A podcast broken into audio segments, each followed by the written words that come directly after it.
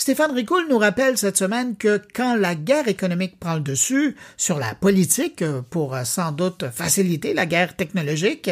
ben ça crée une situation très déstabilisante pour l'ensemble des protagonistes.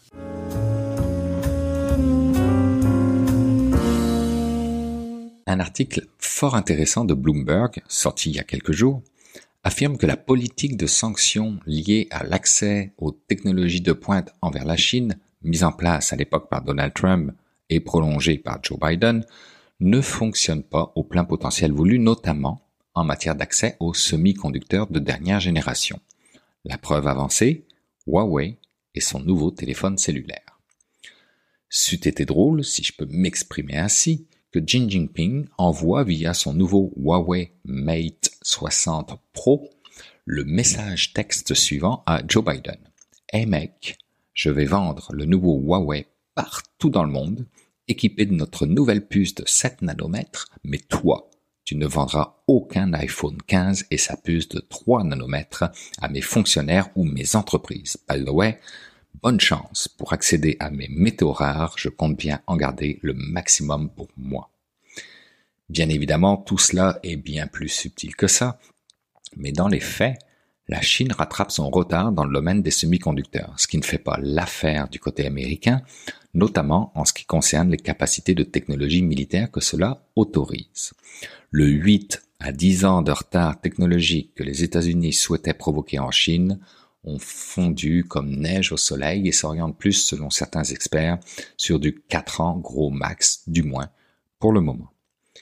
Véritable menace, selon l'administration Biden, au moment où la course à l'intelligence artificielle s'accélère, beaucoup, je le répète, du côté des technologies militaires, la politique mise en place pourrait non seulement ne pas avoir l'effet voulu, mais en plus pourrait très bien se retourner contre eux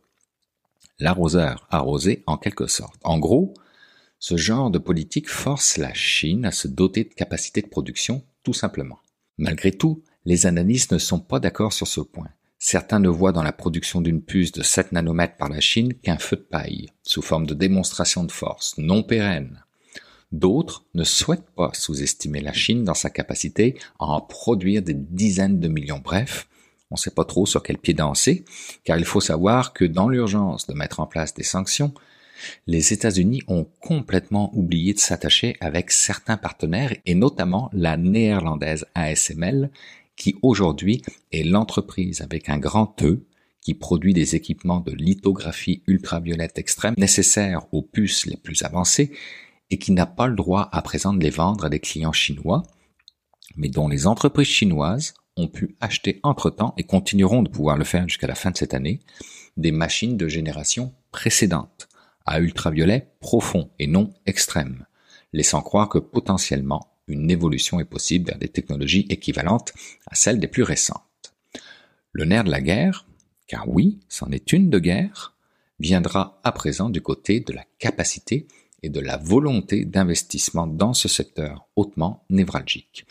Le gouvernement Xi Jinping a prévu de dépenser plus de 150 milliards de dollars dans son industrie nationale des semi-conducteurs entre 2014 et 2030, dans le but de fabriquer 70% des puces nécessaires aux smartphones, automobiles, ordinateurs et autres produits.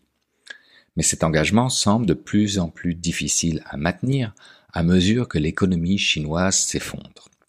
On peut légitimement penser que la crise actuelle que la Chine connaît au niveau de l'immobilier mettra à rude épreuve tous les niveaux de gouvernement au cours des prochaines années, limitant ainsi leurs ressources et probablement créant un retard dans le développement des capacités technologiques militaires. Mais d'ici là, les importations chinoises d'équipements de fabrication de puces ont grimpé en flèche, notamment en provenance du Japon et des Pays-Bas, atteignant un record de 4 milliards de dollars en juillet. Et comment est-ce possible, me direz-vous, si les États-Unis y sont allés pour un blocus? Eh bien, tout simplement parce que les fabricants de puces les plus sophistiqués ont rapidement développé des puces modifiées, suffisamment puissantes pour produire des modèles d'IA et destinés au marché chinois qui ne sont pas soumises aux règles imposées par l'administration Biden. Un affront quant aux politiques américaines Peut-être. Mais assurément une grogne des principaux fabricants américains d'équipements pour puces Applied Materials, KLA et Lam Research, qui se sont plaints de ne pas pouvoir vendre leurs machines avancées en Chine alors que leurs rivaux étrangers le pouvaient. Tout ça dans un contexte où les géants numériques chinois cherchent à se positionner comme concurrents de OpenAI.